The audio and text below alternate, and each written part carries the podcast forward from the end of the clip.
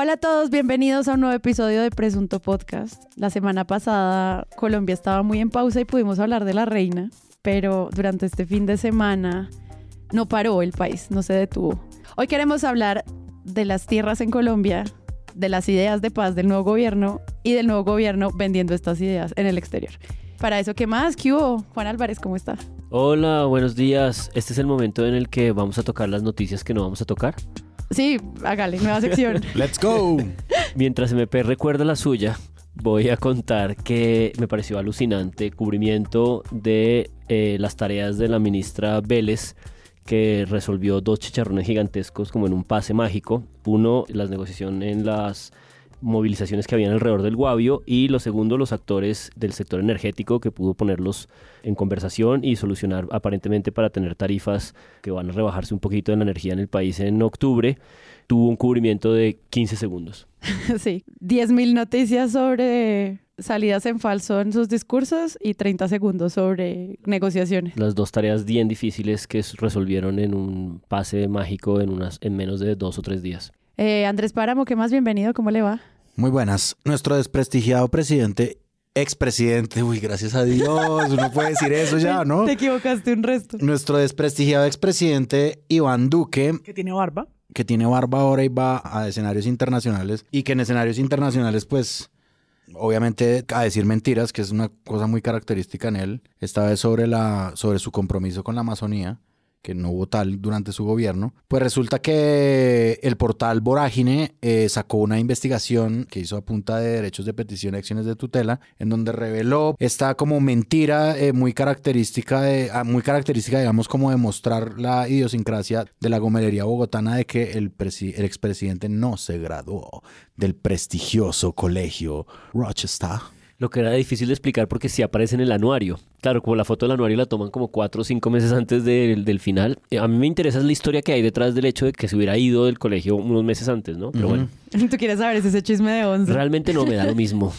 Esta noticia es muy buena. Es una noticia rara, pero igual él mintió, pues. a mí lo que me gusta es que le descubran mentiras todavía, pero que presa seguir hablando de Duque. Y María Paula Martínez, ¿qué Hola. Oli. Oli. Tú harías un episodio de que hoy. Yo podría hacer un episodio animalista con, Ah. el mejor senador nunca, nunca en el mundo, que es el señor Roy Barreras, que llevó su perrito al Congreso. Así eso pasó hoy, ¿no? Su perrito COVID. Y dio titulares como este. Roy Barreras y el perrito COVID. Al Congreso entrarán otros animales y no solo micos. Oh, ¿Quién tituló? ¿Quién tituló? Buena esa. Oh. ¿Quién tituló eso? Blue Radio. Blue Radio, bien ahí. Bueno, está buenísimo el Muy titular. bueno. Muy bueno. Y decretó pet friendly, ¿no? Sí, Todo el sí, Congreso. Congreso desde ahora pet friendly. Maravilloso, gran noticia. Además, un perrito. Tan tan. El gobierno del cambio. Entrarán los perritos y las perritas. Lastimosamente no haremos ninguno de estos episodios hoy, pero les agradezco a ustedes por traerme las noticias de la semana. Nueva en esta- sesión, ¿no? En esta realidad desbordada. Pues sí, Dios, qué agotamiento. Les recuerdo, vayan ya a presuntopodcast.com. En ese lugar pueden encontrar nuestra tienda. Quiero agradecerle a todas las personas que nos han apoyado allí, que ya tienen en su casa el saco, el hoodie, el delantal, etcétera, etcétera. Si ustedes quieren algo, pídanlo y vemos a ver cómo lo diseñamos. También pueden, a través de presuntopodcast.com, encontrar todos nuestros episodios, si no lo ven en su plataforma de podcast favorita. Y las formas en las que pueden donar a este proyecto. Como saben, siempre hemos dicho, pueden volverse Patreons, pero si no les gusta eso de ser Patreons, hay otras maneras de donar. Todas las instrucciones en presuntopodcast.com. A esta hora la situación en Yanetaula se agudizó, se complicó la situación en Yanetaula. Las invasiones de tierra que se han concentrado en el Cauca, pero que ya suceden en más de siete departamentos diferentes, han estado en el centro del debate. Estamos hablando de esas invasiones en que diversas comunidades llegan con el deseo de apropiarse de un lote en de específico. ocupación ilegal de tierras, ganaderos e incluso los estudiantes de un colegio en Córdoba piden soluciones. Un experto en derecho de tierras puso sobre la mesa varias opciones que van desde el cobro de un impuesto más alto hasta la hay un donación de tema que ha, ha llamado poderosamente la atención y tiene que ver con la invasión de tierras por parte de diferentes actores en diversas partes del país. En otras noticias, no cesa el problema de la invasión de tierras en el país. Esta vez, desde la Procuraduría, aseguran que grupos ilegales estarían detrás de estas invasiones y que incluso funcionarios públicos estarían participando con estos grupos armados. A este asentamiento, como usted lo acaba de señalar, lo han llamado así, asentamiento Gustavo Petro. La situación aquí, nosotros exactamente estamos en el punto donde han sido invadidas las 50 hectáreas, estamos en parte de ese terreno y como ustedes observan, mire, aquí los lotes de las familias, de las cerca de 700 familias, los han dividido así. Ya habíamos hecho un episodio de tierras, quienes no lo escucharon les vamos a dejar en las notas del episodio para que vayan y lo repitan analizando qué estaba pasando con el cubrimiento de las movilizaciones de grupos indígenas afro y disidencias y mafiosos y etcétera en el norte del Cauca, pero esto se está extendiendo sin tener como una luz clara de lo que va a pasar al menos a 18 de 32 departamentos en Colombia. Es un tema muy difícil que de nuevo creo que la gran narrativa transcurre en torno a esto es histórico en todos los medios se menciona y creo que eso es un gran avance, como que no se menciona muy por encima, bueno, en todos los medios, jajaja, ya lo vamos a definir, pero en la gran mayoría se explica como esto es un tema de larga data. ¿Qué está pasando en Colombia con las invasiones y con la discusión de tierras? Empecemos por ahí. Sobre este mm, nuevo asunto de tierras que nada que acaba de resolverse y no parece tener ninguna perspectiva cercana de solución porque lo que parece haber es esta confrontación entre la petición del gobierno de retiro de estas invasiones, pero también el crecimiento y la agudización de estas tensiones con las respuestas también que están empezando a presentarse. Y frente a eso, creo que un episodio que me interesó mucho es el de el ocurrido hoy en A Fondo con María Jimena Duzán, 20 de septiembre, con Gerardo Vega, el nuevo director de la Agencia Nacional de Tierras, ex eh, combatiente, que elaboró como muy, muy detenidamente sobre las complejidades de lo que está en juego, como con tres elementos que me parecen importantes de resaltar porque me parece que son los que mal que bien van y vienen en estas discusiones. Una, un dato muy salvaje que comentábamos con Páramo Izquierdo al principio, y es esta idea de que el 65% de la tierra en este país no se sabe de quién es. Que tenga capacidad de producir alimentos. Pero Colombia tiene un problema. El 65% del sector rural colombiano entre comillas, el Estado no sabe quién tiene esas tierras, quiénes son los propietarios, poseedores o ocupantes de esas tierras. Y tampoco sabe la calidad de esas tierras, para qué son buenas esas tierras. Y si tienen servicios, si tienen, si está digitalizado, si vías de acceso. Pues para poder planear y organizar el país debemos saber qué es lo que el territorio donde estamos. Si no lo tenemos, pues difícil. Claro, eso se dice del Estado oficial. Y es toda esta urgencia de este catastro multipropósitos que lleva mucho tiempo intentando hacerse y que fue parte de las deudas que quedaron eh, y que debían acelerarse para el acuerdo de paz. Es uno de los puntos, uno de los elementos neurálgicos que no ocurrió. Eh, él tiene una tesis ahí que me interesó mucho, que es una tesis muy polémica porque creo que va en contravilla, por ejemplo, del editorial de Gustavo Gómez y de otra serie de cosas y de pronunciamientos que creo que se están agudizando. Y es esta idea de que dado que estamos más o menos de acuerdo en que es un problema complejo, que ciertamente parece estarse agudizando y acelerando ahorita, no parece inteligente que sea la fuerza pública la que venga a resolverlo. Esa es una tesis ahí también que él suelta.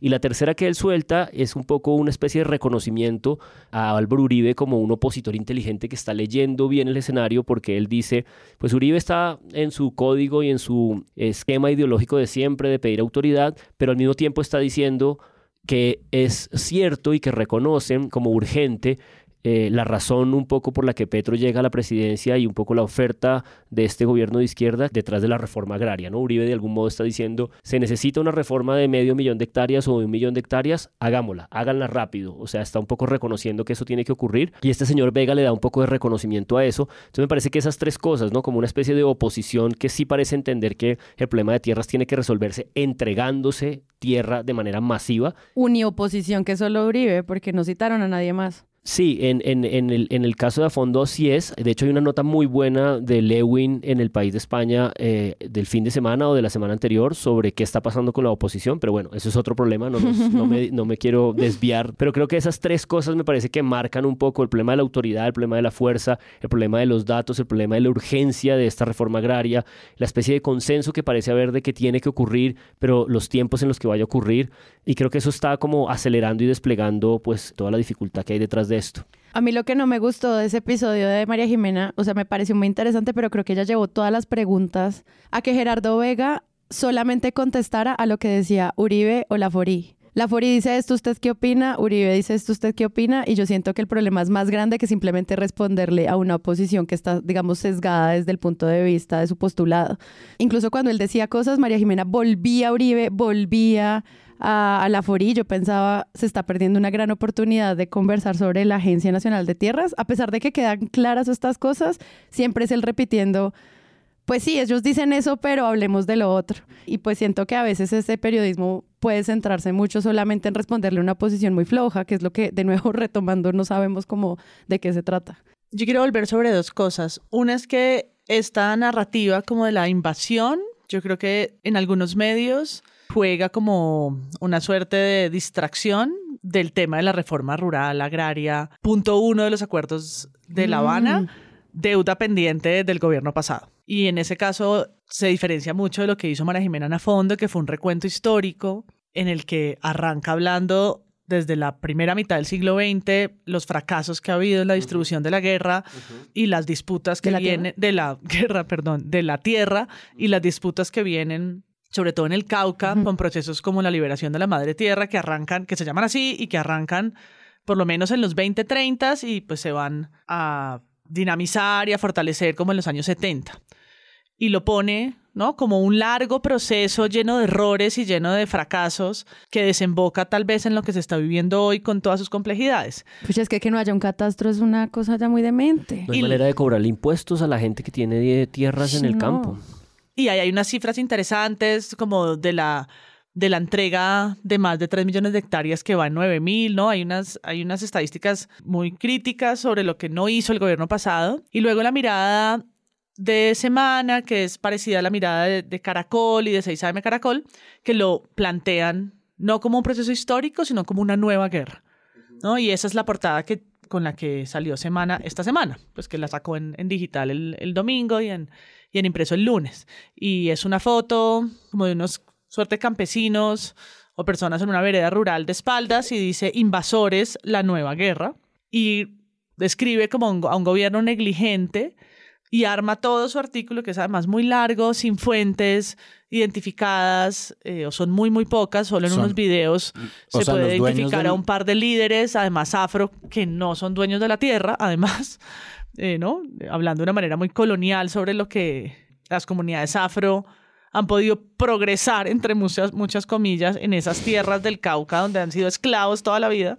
Y lo pinta como algo que empezó en la segunda vuelta. Y lo dice así, que es realmente absurdo, ¿no? Mm. Pensar que es un proceso que arrancó el, no sé, 29 de mayo y que esto simplemente surgió en ese momento porque, porque además legitima esta idea de la expropiación, ¿no? A mí siempre que lo leí, como que atrás me hacía eco, pues si ya tuvo que ir el ridículo del presidente a decir que no iba a expropiar una notaría, igual ese imaginario sigue ahí.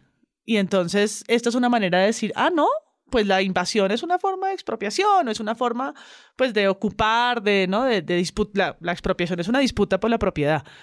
Y creo que la manera como lo planteó Semana, haciendo un llamado directo a un gobierno de unos militares que ahora les parecen que no sirven para nada. esto no es de nosotros, que la herencia de nosotros esté en África y que solo estamos buenos es para sacar alquitrán y sacar betún.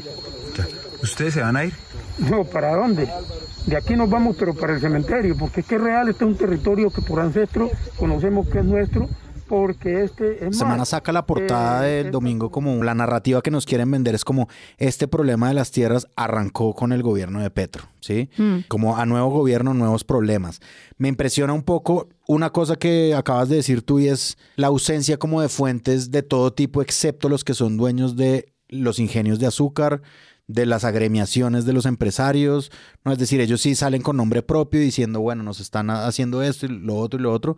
De resto, todo sale muy desdibujado en, en el manejo de fuentes, que además es una cosa como de mm, que ellos autojustifican diciendo, no, pero es que como es un conflicto, entonces no podemos citar a nadie. No, sí están citando gente, están citando a los empresarios, están citando a los dueños de la tierra. Y que puedes en serio citar a la Agencia Nacional de Tierras, que tiene una persona funcionaria que habló para María Jimena Duzán y le dijo, esto empezó en los 30, los 60, en los 70. Y el man le cita cada uno de los momentos y se va hasta el pasado de cuáles fueron esos procesos de adjudicación de tierras fallidas. Es una fuente oficial. Entonces es muy frustrante porque otros medios sí la logran. Es como, no es te algo, creo. algo que hablamos en el episodio de Tierras y es como, bueno, si quieren alguien del CRIC hablando, ha salido. Si quieren alguien de em, los campesinos afro hablando, han salido. Es decir, salen. O sea, es decir, ¿por qué no los citan acá? No, y, y si tu periodista es perezoso y no quiere ir hasta 1930, pues es que tiene que ir a cinco años atrás con el acuerdo de paz, porque es que el punto uno es la reforma sí. agraria.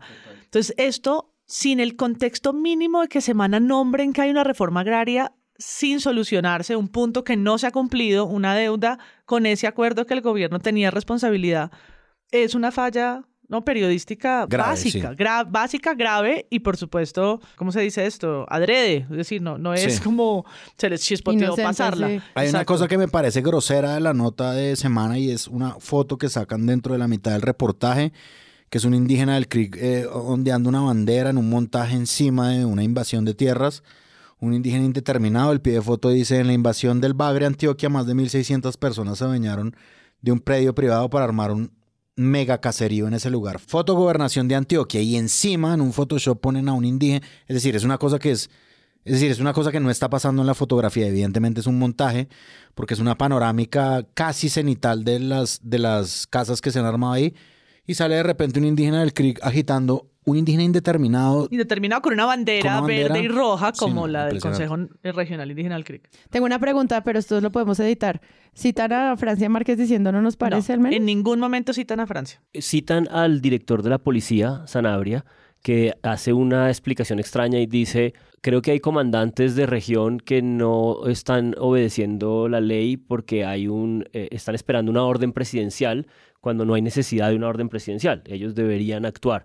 Pero evidentemente sí debe haber algún tipo de o de decisión de parte de la fuerza pública porque efectivamente la fuerza pública no está interviniendo.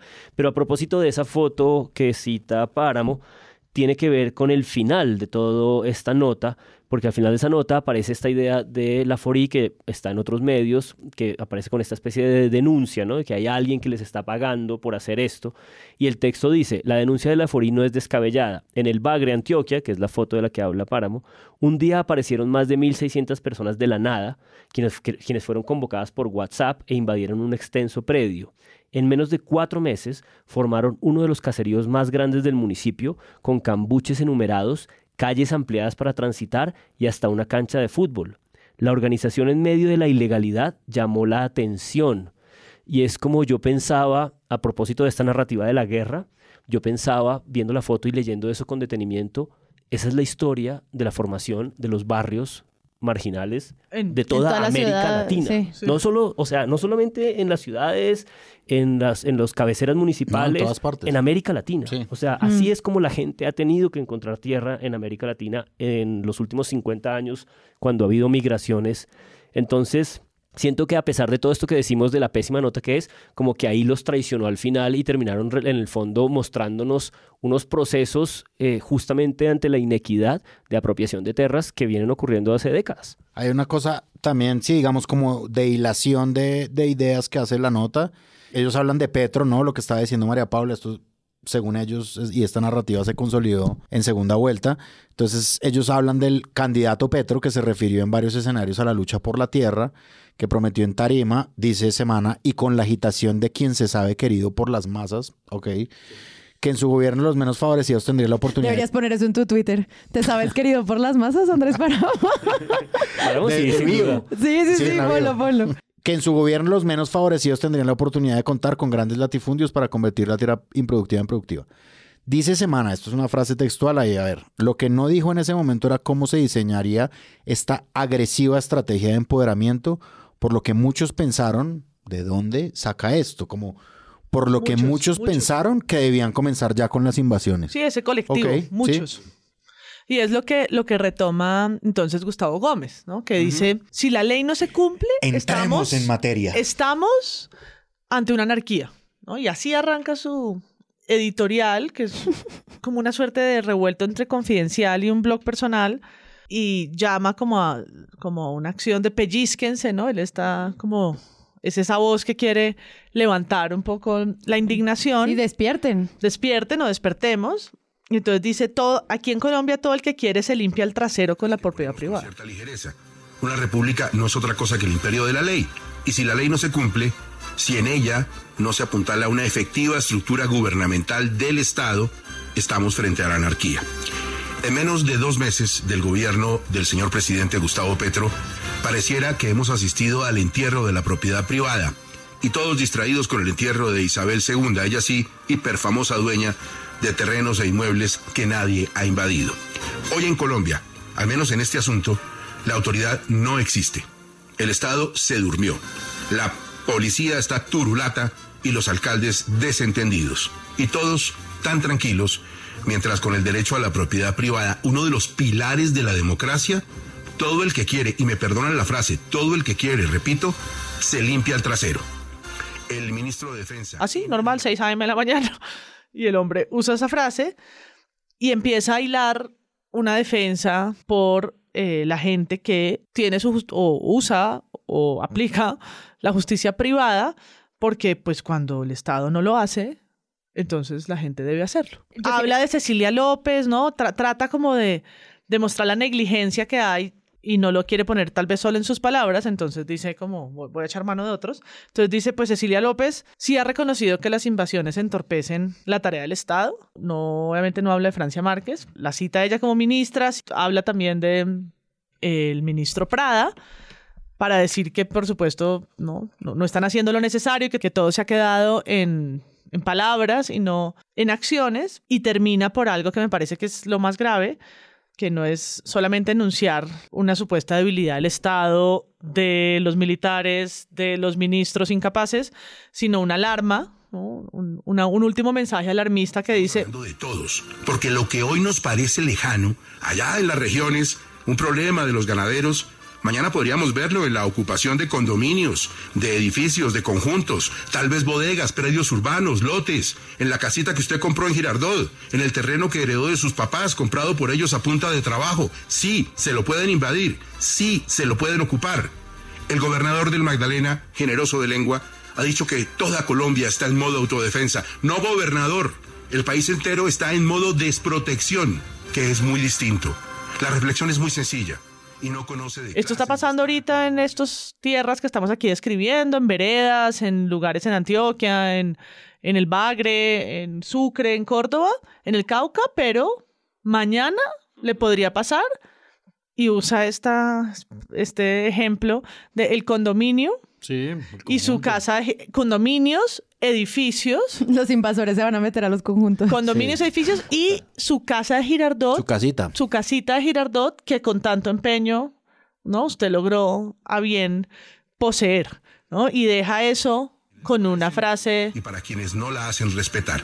Así que comprensible es la alerta por caravanas de dueños que pretenden evitar las invasiones y la preocupación que produce preguntarse si están armados. Pero ellos no son el problema. Lo podrían ser, pero no lo son hoy. El problema es un Estado que parece convertido en estatua, que está ahí pero no ejecuta acciones, que ladra pero no está interesado en morder que alza la voz en medios de comunicación. Además pasó este fin de semana y vimos unas camionetas blancas andando en una carretera marchando. marchando con, con motos y sepultando una cosa así como que la ley está muerta, ¿no? En el país la ley está muerta, no retoma que llevamos cinco años en esta lucha, por lo menos en el proceso de paz y anterior a eso, y creo yo que lo que hace es un poco sembrar un miedo a todos los demás, muy uribista, ¿no? Que es como no vas a poder volver a tu finca, vive Colombia, viaja por ella. Sí, yo creo que estoy de acuerdo con MP en la lectura. El, el, final, esa alarma del mañana es como lo más sinuoso, ¿no? De todo el argumento, porque toda la, toda la editorial es muy, muy sinuosa, como cada vez voy yo descubriendo más que es cada pronunciamiento de, del señor Gustavo Gómez. Pero solamente añadiría una cosa y es que en algún punto usa una unidad de medida. Dice, esto le está pasando, estamos hablando de los, de los derechos de propiedad de cientos de miles. ¿Cuál es la unidad mínima de cientos de miles? 100 mil personas o no. Sí.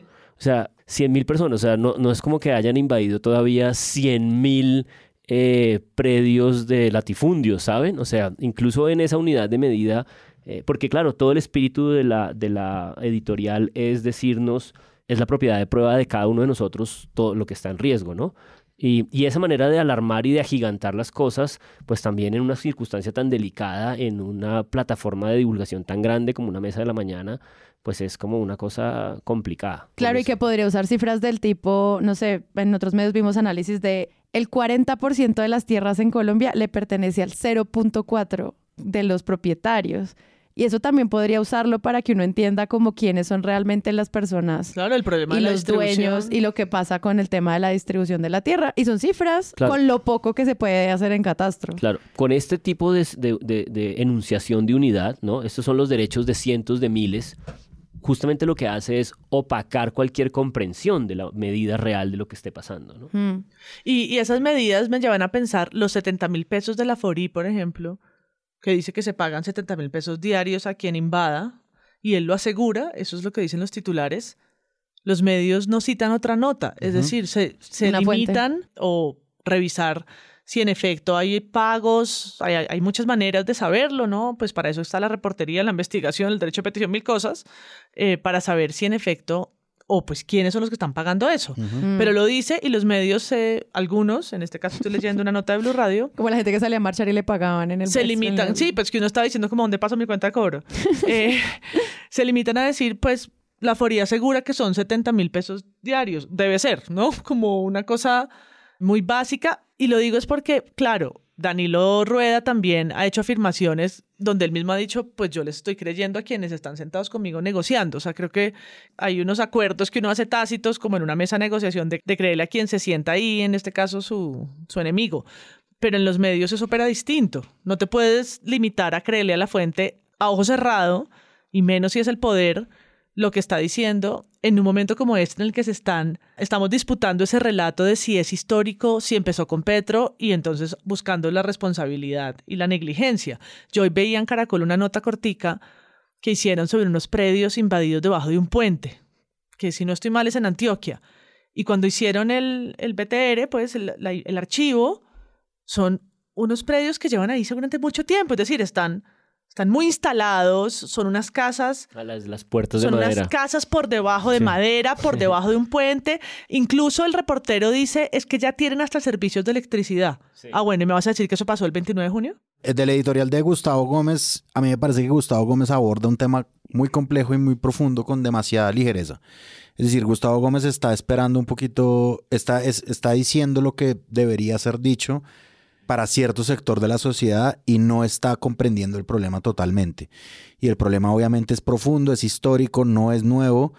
Sí, yo sí creo que se ha incrementado eh, últimamente, en los últimos años, es decir, no es una cosa que empezó a pasar hace 30 días. Gustavo Gómez además suelta unas frases que de verdad son muy cuestionables, como por ejemplo, la gente se defiende cuando el Estado no la defiende. Terrible, pero históricamente cierto. Es decir, uno no puede, o sí, o sí puede, es decir, ya lo hizo, pero uno no debería abordar con ese tipo de ligereza sabiendo el contexto histórico que existe en Colombia Mm. sobre este tema de la guerra por la tierra y de la reivindicación que unos sienten de recuperar la tierra con violencia, la gente se defiende cuando el Estado no la defiende.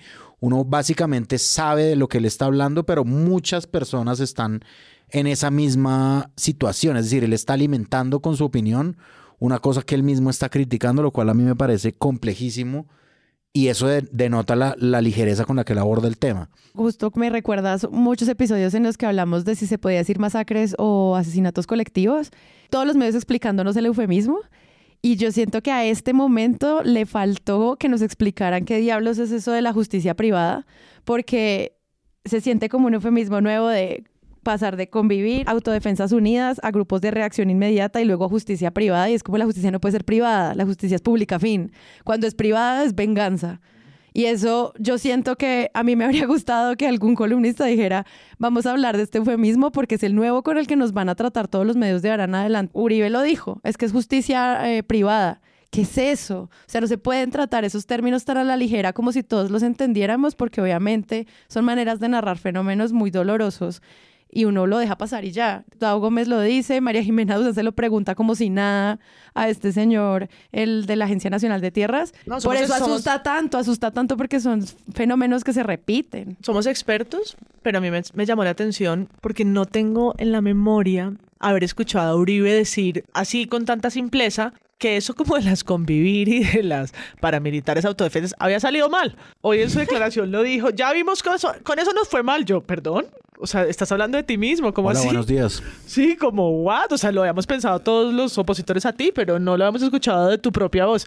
Y ahí, paréntesis, me llamó la atención que él mismo dijera eso. Él dice, eso no puede ser. Es decir, Uribe hace un llamado al Estado para que coja las riendas, digamos, porque le parece que la justicia privada no debería ser. Pero pasó un poquito de agache su declaración porque pues ya Uribe es como el tío desprestigiado. Pero dije, él, es, él mismo está diciendo que por ahí no es. Es decir, no está diciendo, claro, todo el mundo, ¿no? Convivir reloaded, porfa. Aprendí la lección. En hora 20, el lunes, el exministro Silva, cuando le preguntan por este asunto, eh, cita las caravanas y suelta una idea que no sé muy bien cómo asimilar, que creo que es parte de lo que estamos aquí un poquito tratando de precisar, y es que él prefiere que se esté haciendo explícita esta inconformidad, digamos, de los ganaderos en lo que es una especie de manifestación en, en camionetas, porque los videos que conocemos de lo que ocurrió son drones de ellos mismos, o sea, son ellos grabándose y mostrándole a la gente, miren cómo estamos eh, acercándonos a nuestras fincas en estas caravanas, y un poco la tesis de él es, esto es mejor a lo que ocurrió antes, porque lo que ocurrió antes eran pactos secretos eh, encerrados. escondidos, encerrados de los que no tuvimos noticia, porque justamente estaban haciendo acuerdos criminales. Esto es una especie de manifestación y de protesta ante el gobierno, porque, claro, ahora están, digamos, en el lado de la oposición. Y eso sé que es jodido, pero creo que es parte de lo que estamos aquí tratando de decir y es como cómo encontrar cómo la oposición misma encuentra su vocabulario y su manera de performear democracia en, en esta tensión tan complicada. ¿Cómo cubres la movilización social ahora? Quería leer que en portafolio hacen una nota sobre el sector agrario y dicen, el sector agropecuario fue el que vio un mayor aumento en su presupuesto, porque ya hay una pista grande y es que ya hay un presupuesto por lo menos del 2023 y Ok. hubo unas adiciones de 14 billones. Dos billones de esos 14 billones es el sector con mayor crecimiento en el presupuesto, es para la cartera de, eh, de Cecilia López, la cartera agraria, ¿no? Es decir, Ajá. ahí se están movilizando las fuerzas hacia esos problemas que saben que existen. Si la solución es la reforma agraria, la reforma agraria no se To- hace de la noche a la mañana. Del gobierno ha habido un rechazo a esto. Y es impresionante cómo las declaraciones de Francia Márquez no han estado más presentes en las notas que hemos leído. Porque lo dijo con claridad. En este sentido, la vicepresidenta Francia Márquez rechazó la práctica de ocupación de predios privados. No aceptamos y rechazamos y solicitamos a quienes hoy están de manera violenta o de manera inadecuada invadiendo predios privados a lo largo y ancho del país para que se abstengan de seguir haciendo esa práctica. Y es que ante los cuestionamientos decía Y hay declaraciones no solamente de, de la vicepresidenta, sino también de, de Prada y de otros ministros sobre lo que ha sucedido. Y eso parece no llegar, no hay ninguna de esas en el, en el reportaje central de semana. Tampoco las vi en el reportaje de Caracol, por ejemplo, ¿no? En notas que han salido en televisión importantes, en donde solo se muestra el lado de los mapas y de... De los aliens. De los aliens, la, la Sí. invasión bárbara.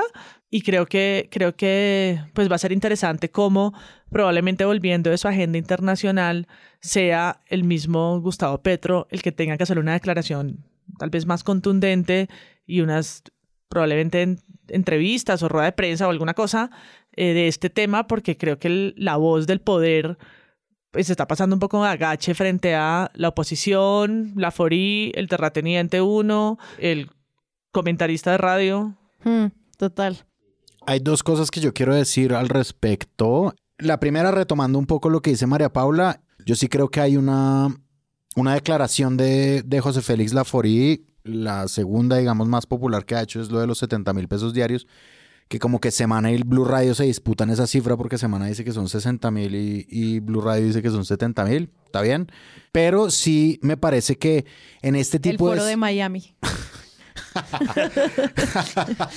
En este tipo de escenarios en los que hay una disputa eh, evidentemente eh, gigantesca pues por la tierra y que hay unos problemas dentro de otros problemas, como decía uno de los panelistas en el space pasado del país del que hablamos en el episodio de tierras. O sea, es decir, hay unos problemas que existen dentro de los problemas y, y pues eso hace mucho más complicado el tema.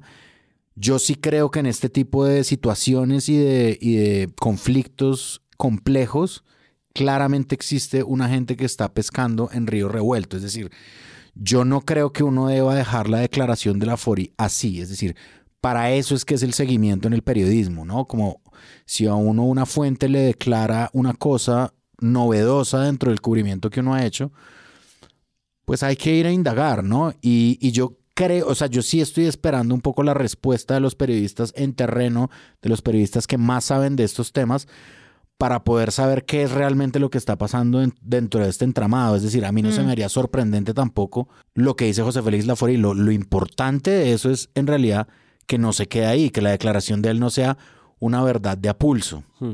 De hecho, el señor Vega, director de la Agencia Nacional de Tierras en María Jimena Duzán, le dice que además de todo este desconocimiento de cifras, cuando la gente va al terreno y habla con los campesinos, los campesinos sí le dicen de quién es la tierra y le empiezan a decir, esto está ocupado por los paisas, esto por los pelusos, esto por los... ¿no? Es decir, evidentemente hay actores armados detrás del manejo de la tierra en Colombia. Y hay otra cosa que me gustó de ese hora 20, que estaba Juan Esteban Lewin. Juan Esteban Lewin dice una cosa que a mí me pareció también importante decir en estos momentos, porque es que de verdad nosotros hasta hace unos unos minutos antes de entrar a este episodio estábamos un poco como sobrecogidos y sobrellevados por la cantidad de información que existía sobre este tema.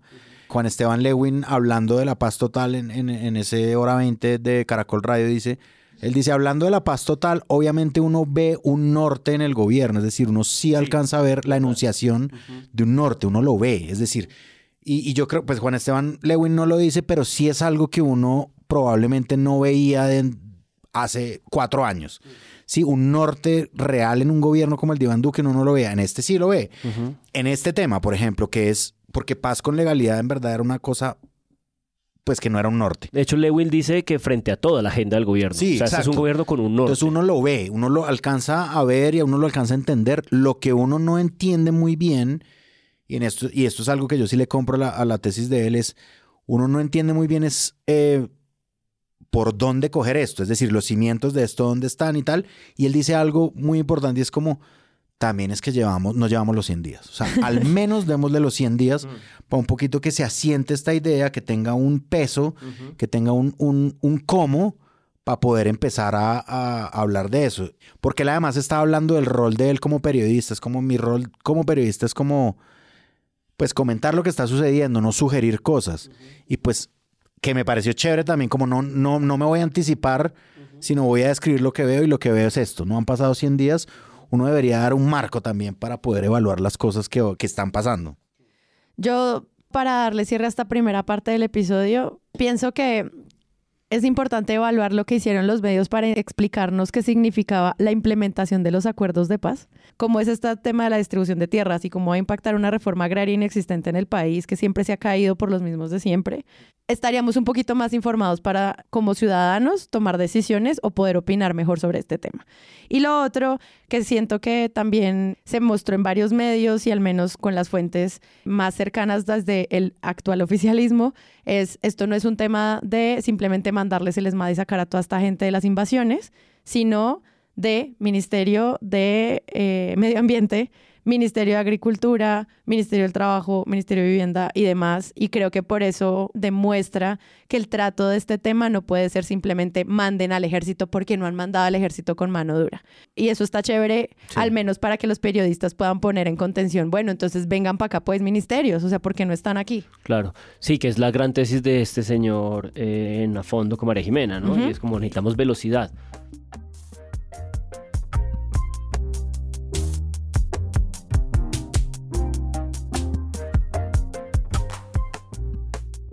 Bueno, esto me da entonces pie para que hablemos del segundo tema rápido, que creo que va a ser fuente de muchos episodios de Presunto Podcast, y es esto que tú dices, Páramo, de hay una línea de trabajo en torno al menos a un concepto iniciativa o política, que es la idea de paz total que puede como mencionar como casi una estrategia de marca sobre eso qué significa una paz total, pero al mismo tiempo, pues al pensarse como, bueno, paz con toda la porquería, es como, no sé, eh, genera un montón de incertidumbre sobre el mismo cubrimiento de este tema tan difícil. ¿Ustedes cómo lo vieron? Esta paz total sí parece estar siendo, digamos, gestionada con un paradigma muy distinto al del acuerdo de paz, que fue como este gran secretismo. Está un poco sugerido en la entrevista a Juan Manuel Santos del País de España en el fin de semana sobre, sobre cómo se está constituyendo una especie de disputa alrededor de la paz. De hecho, Iván Cepeda tiene que salir a aclarar que la prioridad de ellos es la implementación del acuerdo y que la paz de ellos no quiere competir con esa otra paz, pero evidentemente es una paz que es tan ambiciosa y al mismo tiempo tan disparatada que hay muchas cosas en juego. Pero lo cierto es que justamente frente a una cosa tan mediática y tan ruidosa, pues se van generando eh, un montón de, noticias. Creo que parte de, las, de, lo que pasó es que Danilo Rueda salió a medios, fue una entrevista con Yamida Mad, estuvo en RCN con Acevedo y yo simplemente como puntada inicial quisiera ni siquiera hablar de las cosas que están en juego dichas por Danilo Rueda, sino quiero ver un poco la temperatura de las preguntas de Acevedo en RCN. Comisionado, le pregunto lo que seguramente están pensando muchos de nuestros televidentes. Hablar otra vez con gente que ya tuvo su oportunidad y lo único que hizo fue dispararle a la paz. Sí, pero perdón, vuelvo a mi pregunta, comisionado. ¿Cuántas veces toca hablar con gente que dice que quiere la paz y lo único que hace es despreciar los acuerdos? ¿De verdad hay que volverlo a intentar con todos ellos? No, pero entonces, la culpa de que gente como Santricho Márquez se hubieran rearmado, según usted, es porque el Estado y la sociedad les incumplió y entonces pobrecitos se tenían que rearmar?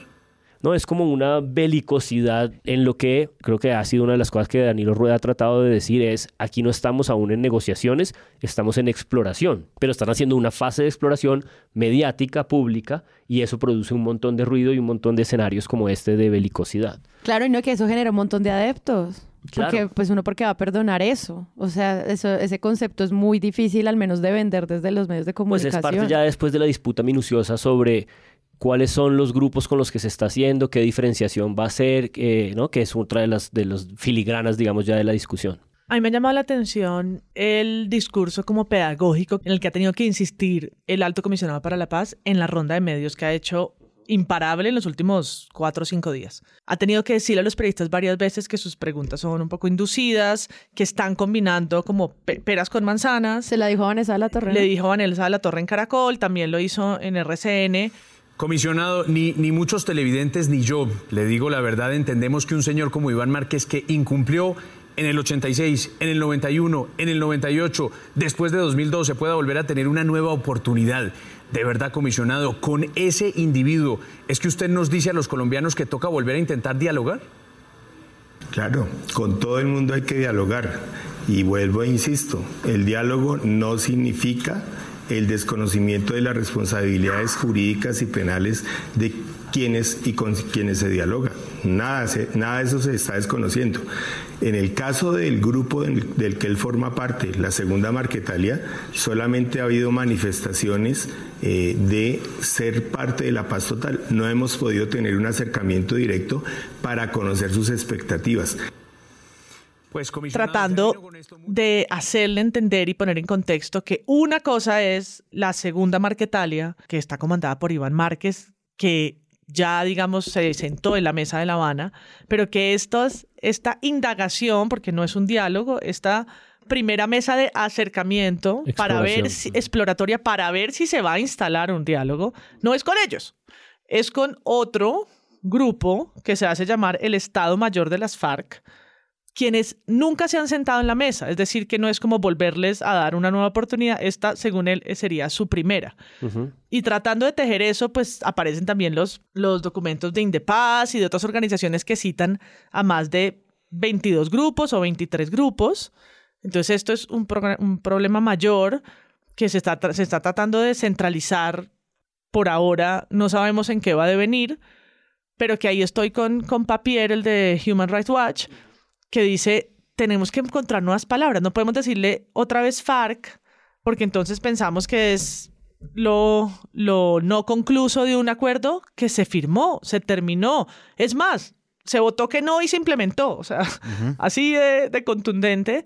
Y las FARC, como las FARC, se acabaron. El año y medio que en el gobierno de Duque o más se insistió en la idea de la disidencia, la disidencia, la disidencia, mantuvo un imaginario de FARC como si no se hubiesen desmovilizado, en vez de haberles dado otros nombres, que en eso el paramilitarismo fue muy exitoso porque las nombró Bakrim al otro día. Y nadie volvió a decir la disidencia de las AUC ni la disidencia de los paramilitares. Eran y, otros, otra gente, otros Y lograron jefes. erradicar como un concepto sin que eso signifique que hayan dejado de operar. Mutaron como mutan muchas, muchos, pues como muta el crimen.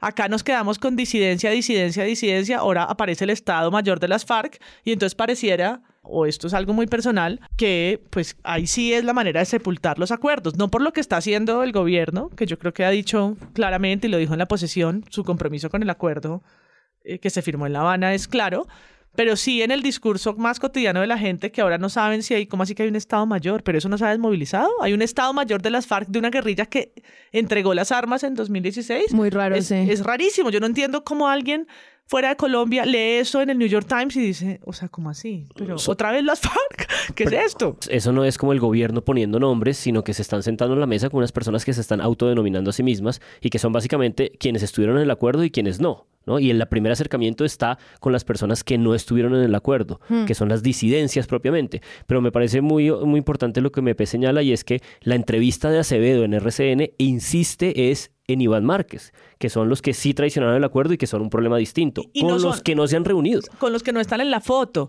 Y en el incumplimiento, entonces, claro, él está revolviendo peras e insiste que los de la foto, pero no son esos. Y Danilo Rueda le contesta, pues, ¿cómo no voy a hablar de incumplimiento? No incumplimiento de Iván Márquez, porque es que no son ellos, sino el incumplimiento del Estado es porque a los firmantes los han matado. Eso no es mi opinión, eso no es la opinión suya, eso es un dato. Hay que volverlo a intentar, porque hay una conclusión también importante. Los estados, los gobiernos han incumplido parte de sus compromisos. O si no, ¿cómo nos explicamos más de mil líderes asesinados? ¿Cómo nos explicamos que haya más de 300 miembros firmantes del acuerdo del Teatro Colón asesinados?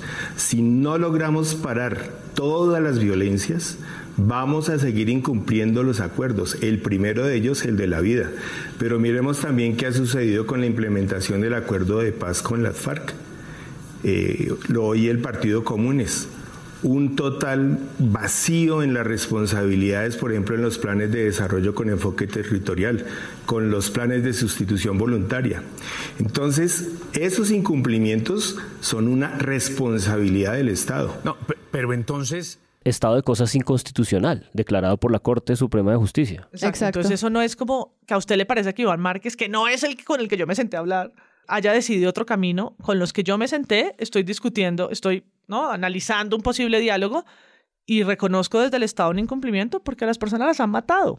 Los podemos contar. Pero la cantidad de medios que referenciaron a Iván Márquez en sus fotos, portadas, caricaturas y demás es como, pero con este man no están hablando. Todavía no. De nuevo, es una narrativa muy fácil de vender. Sí, es la perpetuación de la idea del, del- del enemigo interno y de la confrontación permanente, ¿no? Yo creo que hay, hay esta escuela que no lee con detenimiento ese artículo de la Constitución que obliga a una vocación de paz. Es que eh, alguien nos decía hace poquito antes de entrar acá, es que tal vez están oyendo mal esta idea de paz total, no es como la paz para que haya eh, la plenitud de la felicidad, y es no, es un esfuerzo con todos los sectores posibles que existan en la sociedad colombiana. Yo creo que dentro de esto, pues sí, eh, obviamente caben muchas cosas. Es decir, a mí me parece que mm, es difícil el cubrimiento, es difícil la envergadura, es también difícil la expectativa que existe alrededor de este tema. Hay como unas ciertas notas que tratan como de centrar la cosa. O sea, no, a mí no me parece fácil. Rueda, el comisionado, eh, le responde en una de esas a, a Acevedo como, pues si hay que hablar, hablo. Es decir, y a mí no me parece tampoco descabellado que él hable con las disidencias de las FARC, ¿no? Es el comisionado de paz. Es decir, es como más o menos el trabajo de él es proyectar un poco un escenario dentro de un gobierno que ha propuesto la paz total, que es la, la desmovilización de los grupos armados que existen en el territorio nacional, pues con miembros de una eh, guerrilla que ha negociado la paz varias veces, digamos, no, no es, o sea, ex miembros de una guerrilla que ha negociado la paz varias veces, que un porcentaje tuvo un éxito, que es lo que dice eh, María Paula, cuántos los han matado, además a los firmantes. Pues sí, es como, pues, mm, si, que- si hay una voluntad de hablar, yo trato de proyectar, sentarme a hablar.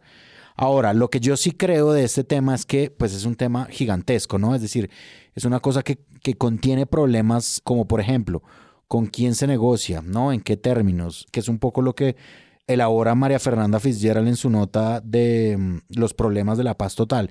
Es decir, esta- ella está citando dudas que tienen dos organizaciones, Conflict Responses y Human Rights Watch. Entonces ella explica un poco en qué consiste, pero también dice, a ver, claramente hay unas dudas y, y los expertos lo que están diciendo es que no se puede meter a todos dentro de la misma bolsa. Hay unos que eh, merecen el sometimiento a la justicia, que es un poco una cosa que dice Salomón Kalmanovitz también en su columna que se llama La Paz Total. Hay unos Del espectador, ¿no? del espectador, hay unos grupos que necesitan el sometimiento a la justicia porque no tienen el contenido político del que siempre se ha estado hablando y hay otros que pues sí, hablemos, pero por ahora a mí me parece, y de nuevo retomo la idea de Juan Esteban Lewin, que falta, es decir, falta un poco de desarrollo de, de la política pública eh, del gobierno de, de la paz total. Sí que además incluye, es que este tema es larguísimo, en verdad, ahorita estábamos... Llegaron al estudio de, de presunto como, me explota la cabeza. Yo estoy viviendo la, la orgía de la Como- irracionalidad Como si, de tuvieran, Petro. como si tuvieran un parcial, llegaron como, profe, no. Ay, además nos falta hablar de Petro en Nos la falta ONU. la ONU, La orgía de la irracionalidad la estoy viviendo. Y digamos que una de las patas que existe dentro de esto, aparte del ELN, aparte del- del- de los grupos de- con los que se eh, pretendería desmovilizar, sometimiento a la justicia, todo esto que aún no está quedando muy claro de lo que debería poder hacerse, también está un elemento que retoma el espectador en una editorial que se llama Una oportunidad de construir el país desde las regiones, que a mí ese sí me parece un enfoque eh, pues positivo, que es lo de los diálogos regionales vinculantes. Salomón Kalmanovitz, retomando también al, al excomisionado Jaramillo, diciendo que podrían dejar abandonado el acuerdo de La Habana, pues los diálogos regionales vinculantes, y eso lo retoma el espectador, son una oportunidad pues para hacer justamente lo contrario, ¿no? Es decir, es justamente para poder integrar a la sociedad en la definición de una política pública nacional, que es el Plan Nacional de Desarrollo. Exacto. No lo dice, pero pues sí lo dice en el subtexto, en una cosa que en el gobierno de Santos se llamó como la paz de, de- de abajo hacia arriba. Era un concepto como que desarrolló el mismo comisionado en su momento, que era la paz territorial, ¿no? Como hace- hacer que las comunidades hablen para que sus problemas puedan ser discutidos de abajo hacia arriba. Y a mí esa me parece una oportunidad interesante pues para poder entrar en materia de eso. Sin embargo, me sigue pareciendo de una envergadura gigantesca todo. O sea, la paz total de verdad es un tema total, un tema como que no hemos, teni- no hemos tenido la oportunidad de seccionar de una manera correcta todavía. Por eso, por eso llama la atención la exposición mediática. y Claro. Que pues es muy diferente a lo que pasó en La Habana, que en estas fases se mantuvo muy privado, se mantuvo como unos diálogos de gobierno a puerta cerrada que casi no sabemos sino una vez Secretos. finalizados. Eh, Y no es entonces- como que lo sepamos, eso publicaron la biblioteca del proceso de paz que está en las bibliotecas públicas de todo el país y tiene un tomo sobre la parte secreta, pero, Pero ¿cuántas después. personas vamos a ir a buscar ese libro? No sé. y se, y se cuidó y se cuidó de algo que, que fue el Caguán, que fue una sobreexposición mediática de, de, cuánta reunión hubo cuando se sabe que en unas negociaciones, pues, ¿no? Todo se juega en la mesa y no son definitivas, ¿no? Puede pasar mucho y mostrar unos retazos o exponer públicamente puede, puede ser muy contraproducente. Y yo estoy con esa lógica, sin decir que no me parezca de altísimo interés público lo, que- está pasando eh, ahí, ¿no? Eh, sin, sin desconocer eso. Y me parece que, que mm, la fotografía, además, que pues publica Petro y que empieza como a rodar, ¿no? Por todo lado, junto con esta idea antagonista, yo no sé de verdad dónde salió que la paz total se enfrenta al acuerdo de paz, quita como la posibilidad de mirar las especificidades de estos grupos, no sabemos ni nombrarlos, yo no puedo decir cuatro nombres, como los guachos, los... no, me quedo corta, no sé quiénes son, todo el mundo entonces, ah, eso es como lo mismo, eso es como las FARC, ¿no? Y eso... No. Y no, no sabemos realmente esas estructuras de crimen que probablemente están conectadas con, con la situación de las, de las personas que están siendo descuartizadas y asesinadas en Bogotá y no entendemos nada. Yo cada vez que leo más el tren de no sé dónde y es como, ¿what? ¿Quiénes son quiénes? ¿Cómo está operando el crimen? Ya no ese crimen.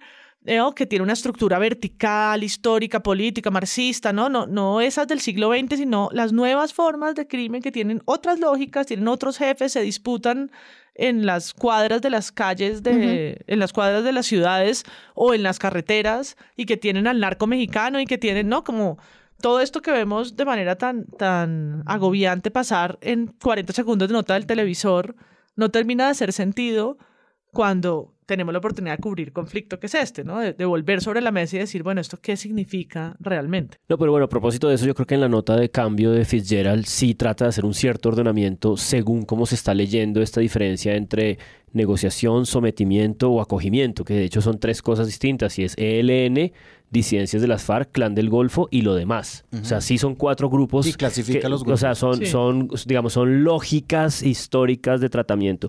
Pero a propósito de lo que decías tú, Páramo, creo que justamente hay, hay un esfuerzo de fraccionamiento en una nota muy extraña que me pareció un poco jodida de la silla vacía que se llama Las expectativas de la paz total intensifica una paz mafiosa en Medellín y su título es tan largo como su propio esfuerzo por hacernos contarnos una cosa que a mí me pareció muy larga, muy confusa y, sobre todo con muchos problemas de puntuación.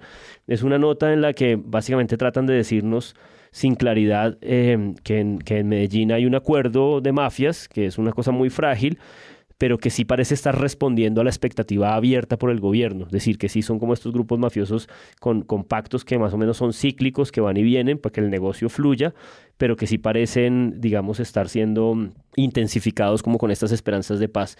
Y lo más interesante de la nota es que citan a una organización que lleva mucho tiempo, parece que gestionando estos esfuerzos porque exista como, como un cese al fuego entre las bandas, es una organización que se llama Sinergia, le dan solamente un parrafito, pero si uno entiende bien, esa es una gran fuente con la que podrían hacer como una cosa un poco más, más clara, porque esto es una nota como, como que, que trata un poco de, de, de, de des, deslegitimar las cifras eh, de no homicidio que han ocurrido en Medellín como en épocas recientes, pero, pero de una manera muy fraccionada y muy confusa.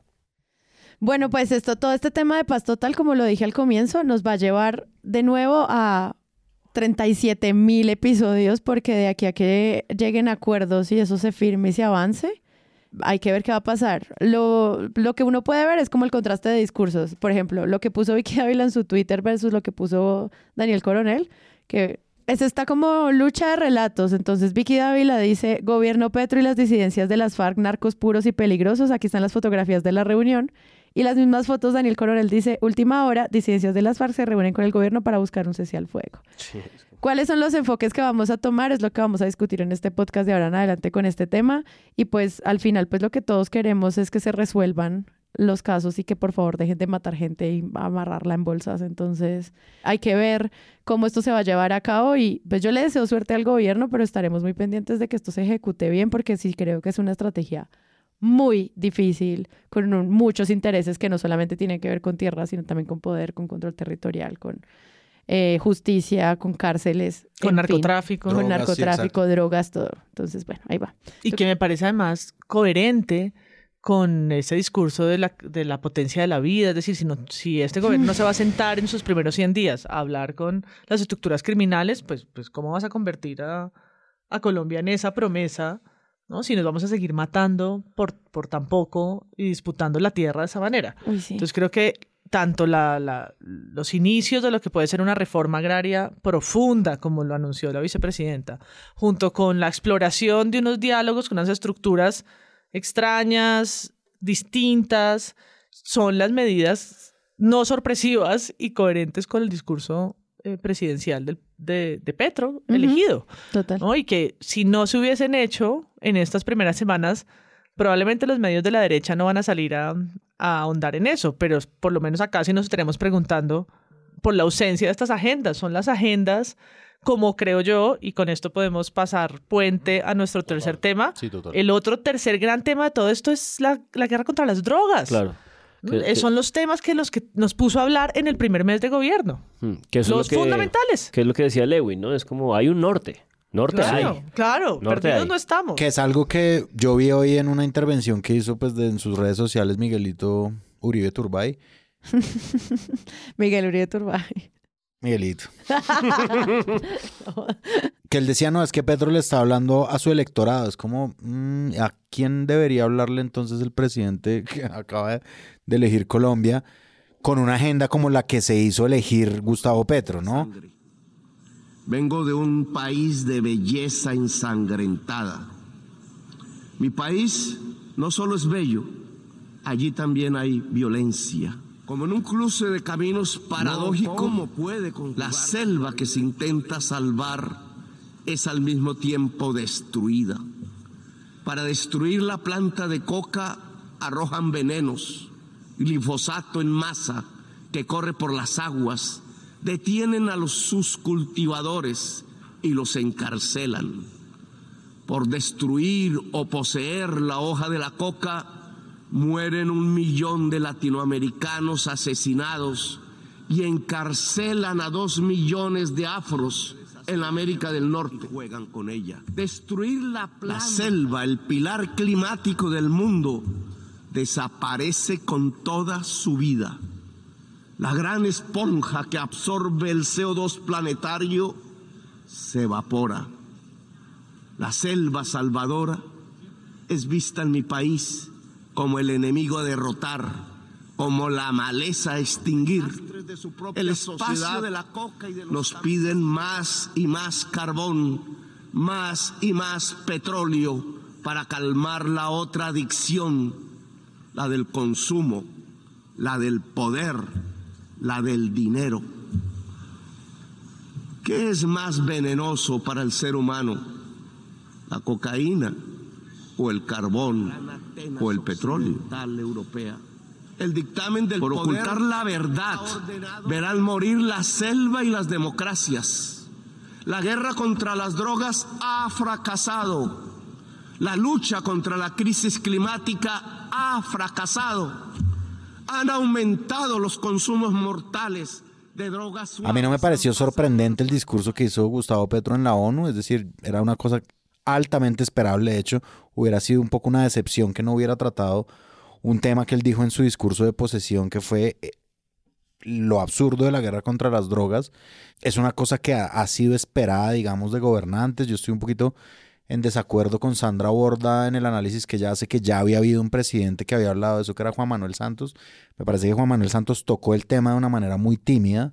y, y una vez había estado afuera. Una vez había estado afuera, enfatizó mucho más ese discurso, como hacen usualmente los expresidentes liberales de este país. Me parece que el que más lejos llegó sí fue Juan Manuel Santos, pero Juan Manuel Santos lo tocó de una manera muy tímida. Yo creo que Gustavo Petro es el presidente que obviamente más se ha arriesgado en decirlo directamente de frente, el fracaso de la guerra contra las drogas y hacer un montón de reivindicaciones de, pues, de ese tema mismo. ¿no? Es decir, hay un montón de cosas de las que habla él en un, en un discurso sorprendentemente además para él muy corto. Petro sí se puede. sí se puede hacer un discurso corto. Le tocaba obviamente, pero se puede un discurso mucho más nutrido. Eh, esta es una idea de María Paula que me dijo hace, antes de empezar el episodio. Un discurso más nutrido que la locución que hizo, la primera locución que hizo como presidente. Obviamente, el discurso tiene cosas criticables. Hay una sola cosa que a mí no me parece que es la, equivalencia que él traza entre los consumidores y el. Sí, como que los consumidores son unas víctimas del, del capitalismo, digamos. Yo estoy aquí como parafraseándolo a él, pero que los consumidores son una víctima de la soledad, digamos, hay mucho por cortar, me parece increíble que estos medios un poco que hablan sobre consumo ocasional o consumo recreativo de drogas no se hayan pronunciado todavía acerca de esa frase de Petro. Que es un poco moralista, ¿no? Que es moralista. Y estigmatizadora del consumo. Estigmatizadora del consumo totalmente. De la importancia de la legalización de las sustancias psicoactivas. Gracias. Exacto. Y como si el narcotráfico solo recayera en el usuario final. Sí, no, porque es es su interlocutor anglosajón que está ahí al frente o internacional, pero ciertamente sí que es un ángulo débil de su discurso. Es un ángulo débil. En el discurso de Gustavo Petro se enmarca dentro de la, el gran, la gran temática de la paz total. Ahora, obviamente yo creo que eso sucedió el día de hoy que estamos grabando este mismo episodio en la mañana. Las reacciones pues han sido de cubrimiento un poco, ¿no? Como de, de decir qué fue lo que dijo Petro, ¿no? Como de resumir. Hay varios que mencionan como la estructura mm, metafórica de las frases. Los medios recorre- recogen también eso, no solo el contenido, sino también la forma. Sí. Yo quería como centrarme en una nota de semana que me pareció interesante porque plantea una comparación entre el primer discurso de Duque en la ONU y el, primer discurso de Petro. Y lo que hace es un muy buen resumen de los postulados, digamos, más, importantes que hizo cada uno y lo diferentes que son. Entonces, la nota se llama Duque versus Petro porque pues clickbait. Y quiero leer un- unos pedacitos. Duque dice, no aceptaremos como destino la adicción. Y entre comillas, luchar contra este fenómeno y al mismo tiempo promover una sociedad que rechace las drogas por sus efectos devastadores en la salud es nuestro deber moral. ¿no? Y pues lo que, lo que arma Petro en comp- comparando la cocaína con el carbón y con el petróleo, pues por supuesto dista mucho de ese discurso. A luego dice que Iván Duque lo que hizo fue rechazar obviamente los cultivos ilícitos y hablar de un montón de cifras que en su gobierno igual fueron solo empeorando, y habría que recordárselo, pero del, del crecimiento de las hectáreas cultivadas en coca, mientras que pues, Petro rechaza la persecución a la coca, en esas comillas lo pone semana, pero pues marcando que hizo una caracterización de las plantas y de cómo absorben el CO2 eh, entre millones de especies, es una de las más perseguidas en la, en la Tierra. A cómo del lugar se busca su destrucción. Es una planta amazónica, es la planta de la coca, la planta sagrada de los incas.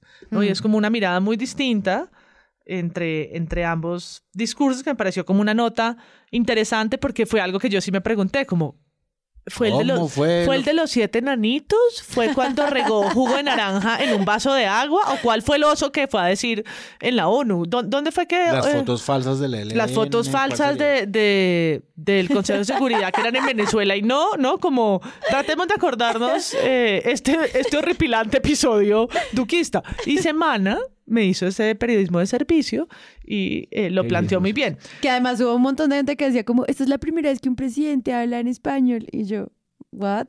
No creo. o sea, ¿qué les pasa? Obvio, no. O sea, el español de, de, de Ernesto Uribe. Samper, que ni podía ir a Estados Unidos a tomar.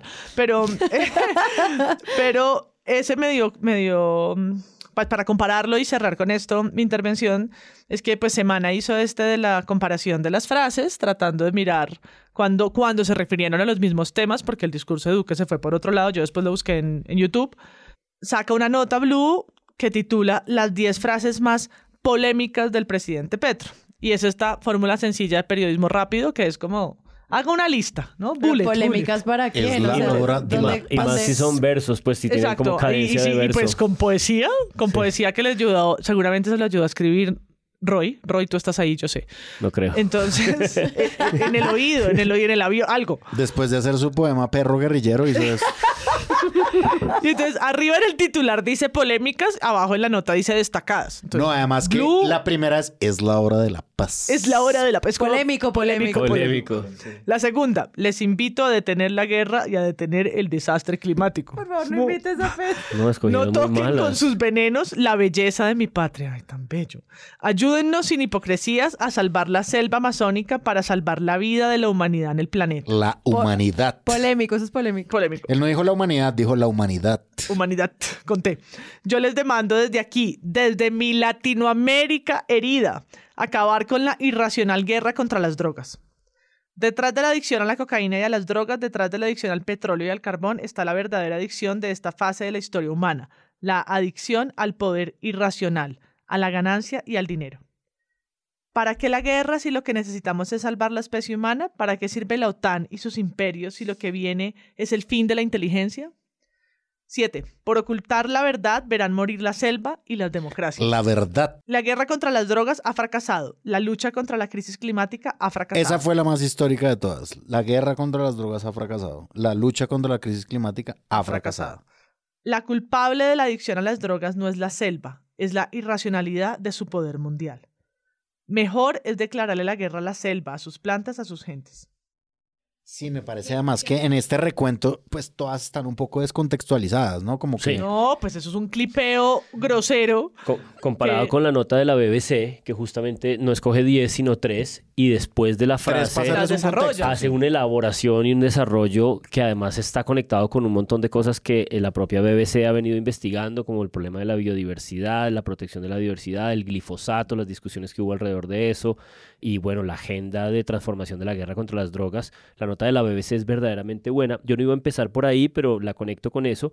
Y un poco al margen también de las reacciones airadas de la derecha, porque las reacciones fueron salvajes, es decir, Andrés Pastrana lo llamó capo de la cocaína en la Ay, no. Se puede citar a Andrés Pastrana en este Ah, podcast. perdón. Llamó a la censura a ese señor asqueroso. Andresito. Entonces No, paso no, no, no. adelante En, uno de los, en uno de los cubrimientos que más me ¿Qué tiene interesó. En serio, qué desastre. Sí, bueno, sí, capo de la cocaína en la ONU, o sea. Pero Dios. en fin, eh, una de las reacciones que más me Espere, interesó. espere. A- Antes de que siga eh, Juan Álvarez, eh, reacciones chistosas. Andresito Pastrana, Pachito Santos en semana con Vicky, que dijo, de las Naciones Unidas, ¿qué impacto puede tener? Ninguno. Ni- primero, ninguno. Toda la gente seria se muere la risa.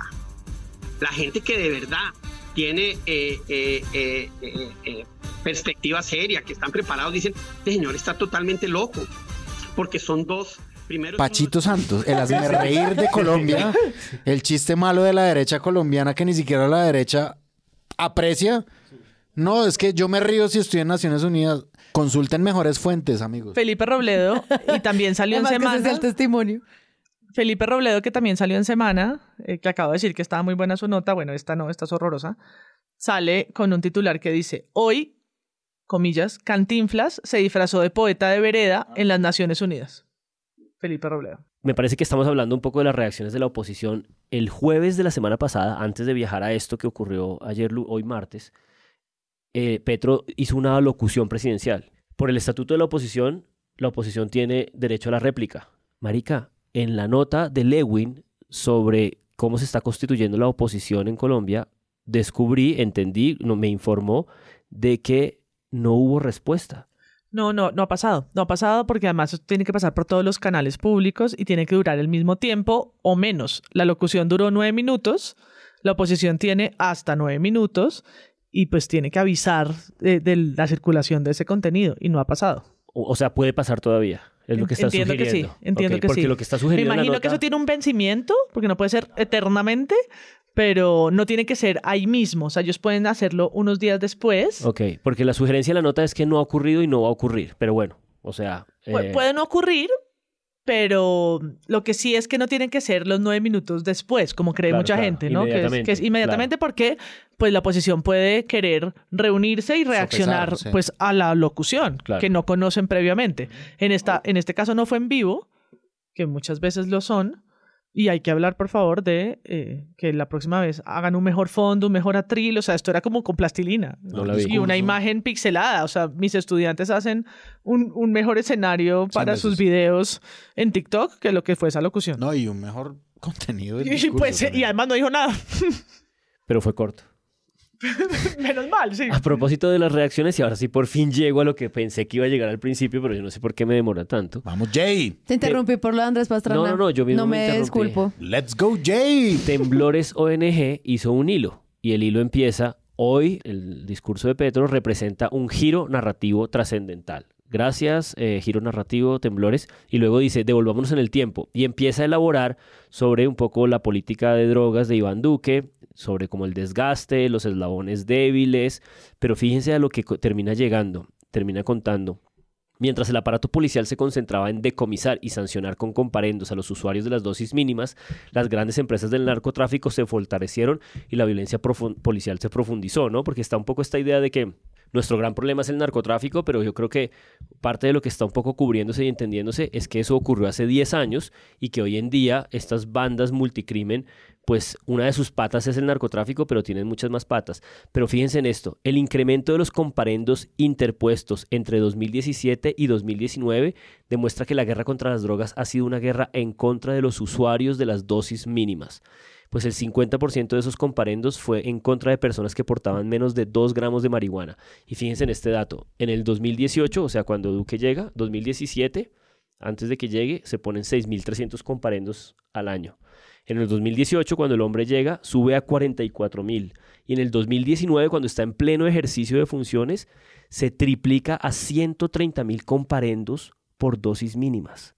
O sea, de verdad que el, el, el, enfoque de la guerra contra las drogas en el gobierno de Duque fue la gente en la calle con un baretico, por el puto amor a Dios. El presidente Gustavo Petro inicia una gira de pues, encuentros de networking con muchos funcionarios importantes y eh, Blue Radio dice, así fue la reunión del presidente Petro y Jens Stoltenberg, secretario de la OTAN. Esto luego del que el mandatario dijera, ¿para qué la guerra si lo que necesitamos es salvar la especie humana? ¿Para qué sirve la OTAN y los imperios si lo que viene es el fin de la inteligencia? Y yo, me parece muy chistoso que cojan la frase de Petro de la OTAN y luego así fue la reunión con Petro y la OTAN. Ya veremos qué sigue pasando con Petro en la ONU, en sus giras internacionales, también en su lugar político como un mandatario que pues no solamente es de Colombia, sino me imagino como estas figuras que logran posicionar mensajes polémicos a lo Mujica o inclusive el presidente de Chile, que pues eso tiene unas implicaciones también de inversión, relaciones públicas y todo lo que se va a llevar a cabo de manera internacional y que obviamente los internacionalistas de este país nos van a ayudar a entender. Y pues también qué va a pasar con, la, con las tierras y con la paz total. De nuevo, esto es un debate que además está todo entrelazado en muy poco tiempo y que además es muy peligroso y muy violento si no se hace bien. Entonces, vamos a estar ahí viendo. Lástima que no podemos hacer un episodio de Dualipa. Pero bueno. Oh. Ah, este país no para. Muchas gracias, María Paula. No, muchas gracias. Yo quiero ir en contra de la indignación. Yo no sé nada de diplomacia. Es mi sueño frustrado. Oh. En mi camiseta de politólogo algún día lo soñé. ¿De y- verdad? Y fracasé. Yo ¿En quería ser? Nicole Kidman, pero traductora en la ONU. No, no, pero hoy que veía tanta nota como preguntándose por la diplomacia, en verdad que un mandatario coja un vaso de jugo de naranja y uno de agua y lo revuelva y cite a los Seven Dwarfs, en serio, Sí. no va contra ningún código de diplomacia, pero hablar de... Usar metáfora, usar poesía. Usar, poesía y difícil sobre la humanidad y la inteligencia les parece... difícil de traducir. Sí, ¿cuál indignación? Pues tradúceme los siete nanitos en un contexto político, qué jodido. Eso pasó y por eso es tan chistoso. Lo significativo que es el número 7. Ah, Seven. Hay like- siete like días a la semana. Sí. Seven planets. Siete pecados Ay, no. capitales. Siete pecados capitales. Siete años tuve una vez. Una vez yo tuve siete años. Muchas gracias, Juan Álvarez. Gracias, muchas gracias. Siguiendo en la línea de MP, un señor del Centro Democrático dice, la política exterior sigue los caminos para aislar a Colombia del desarrollo, de los grandes consensos y del pragmatismo racional. Los grandes consensos, o sea, una persona discutiendo y poniendo al frente estos problemas, digamos, de- del cambio climático, no está dentro de los grandes consensos. O sea, no, no entiendo nada. no me guiste tu poesía. No. Yo de verdad le deseo a toda el- la gente que escucha este podcast que este episodio se haya entendido, que comprendan mejor, que comprendan mejor lo que, lo que pasó, ¿Usted entendió o no? que nos entiendan, no. Pero hasta la semana que viene. Hasta la semana que viene. Chao.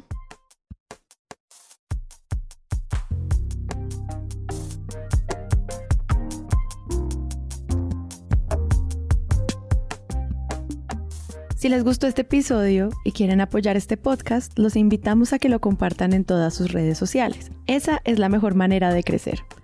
Presunto Podcast es producido por Sara Trejos con el análisis de Santiago Rivas, María Paula Martínez, Juan Álvarez y Andrés Páramo. La postproducción la hacemos Rodrigo Rodríguez del Oro Podcast y yo. Nuestra asistente de producción es Paula Villán de Sillón Studios. Les invitamos que visiten presuntopodcast.com donde pueden ser donantes y parte de la membresía de Presunto. Con su ayuda podremos financiar este proyecto y diseñar mejoras para ser sostenibles y salir cada semana. Al mismo tiempo, en la misma página pueden encontrar el ingreso a nuestra comunidad de Discord, que si no saben qué es, imaginen un super chat donde cada tema tiene su propio canal desde una selección de memes y titulastres, pero también canales de crítica de medios sobre periodismo de género, internacional, ciencia, político, cultural y chequeos. Todo esto alimentado por la misma comunidad. También pueden escucharnos en nuestro canal de YouTube y en todas las plataformas de podcast. En algunas de esas plataformas nos pueden dejar calificaciones y comentarios. Eso siempre ayuda a que otras personas nos encuentren. Presunto Podcast es producido en Sillón Studios, una red de podcast independiente donde pueden encontrar otros podcasts.